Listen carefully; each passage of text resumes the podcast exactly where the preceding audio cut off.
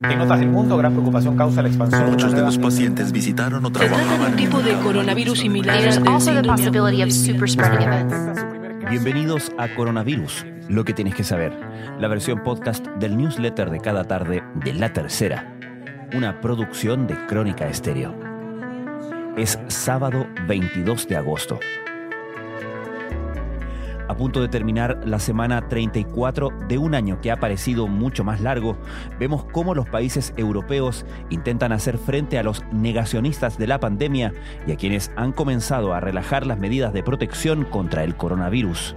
No es de extrañar, sin una vacuna confiable disponible, los rebrotes solo son controlados por las medidas preventivas y la prudencia de autoridades y ciudadanos. En Chile, de forma similar al viernes, quedamos a las puertas de volver a los 2.000 contagiados diarios. El informe del Ministerio de Salud de este sábado reveló que por cuarto día consecutivo el número de casos de COVID-19 volvió a subir. La región metropolitana continúa dando números altos. Este sábado registró 627 de los 1.926 nuevos contagios del total del país. La positividad, en todo caso, sigue siendo más baja que en las semanas previas, en torno al 6% de los tests. Por otro lado, los permisos solicitados en la comisaría virtual hablan de un mayor número de personas circulando por las calles, algo lógico no solo por los cambios en las cuarentenas, sino porque desde ayer, con el retraso del toque de queda, hay una hora más disponible para hacerlo.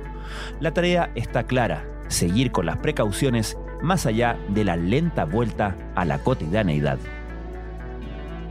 Estas son las informaciones que destacamos en la cobertura de la tercera a la crisis del coronavirus. El Ministerio de Salud publicó este sábado un nuevo balance de la situación país. De los 1.926 contagiados de la última jornada, 1.267 presentan síntomas. La cifra de positividad, eso sí, bajó unas décimas respecto a la jornada previa, llegando al 6,4%. Según informa Carabineros, en la jornada del viernes se registraron casi un millón de permisos en la comisaría virtual, lo que supone un alza frente a la jornada anterior. Como es usual, la mayor cantidad de permisos fue para realizar compras, seguido por el pago de servicios. Desde el mes de enero, un equipo del Instituto Milenio de Inmunología e Inmunoterapia y la Universidad Católica trabajan en el desarrollo de una vacuna contra el virus. Su prototipo no alcanza la velocidad de los grandes laboratorios internacionales, pero ya ofrece sus primeros avances. Es una de las noticias que destaca el resumen semanal de ¿Qué pasa? ¿Sabes cuál es el estado actual de tu región respecto al COVID-19? Revisa las cifras diarias de contagio de acuerdo al último balance del MinSal en el mapa interactivo que hemos preparado en la tercera.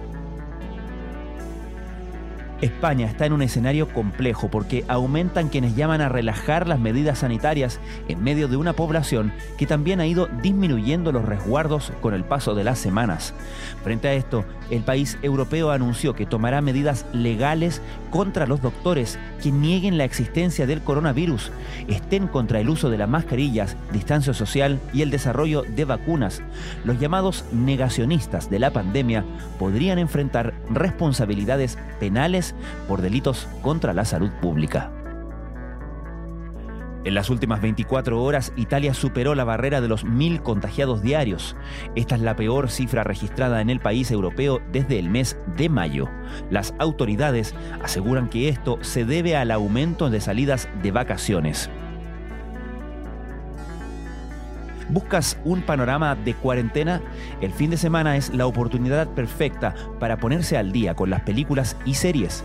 Finde trae la selección de lo más recomendado para ver en Netflix. Esto fue Coronavirus, lo que tienes que saber, la versión podcast del newsletter de cada tarde de La Tercera. La redacción es de Valentina Danker, la producción de Crónica Estéreo, el podcast diario de La Tercera.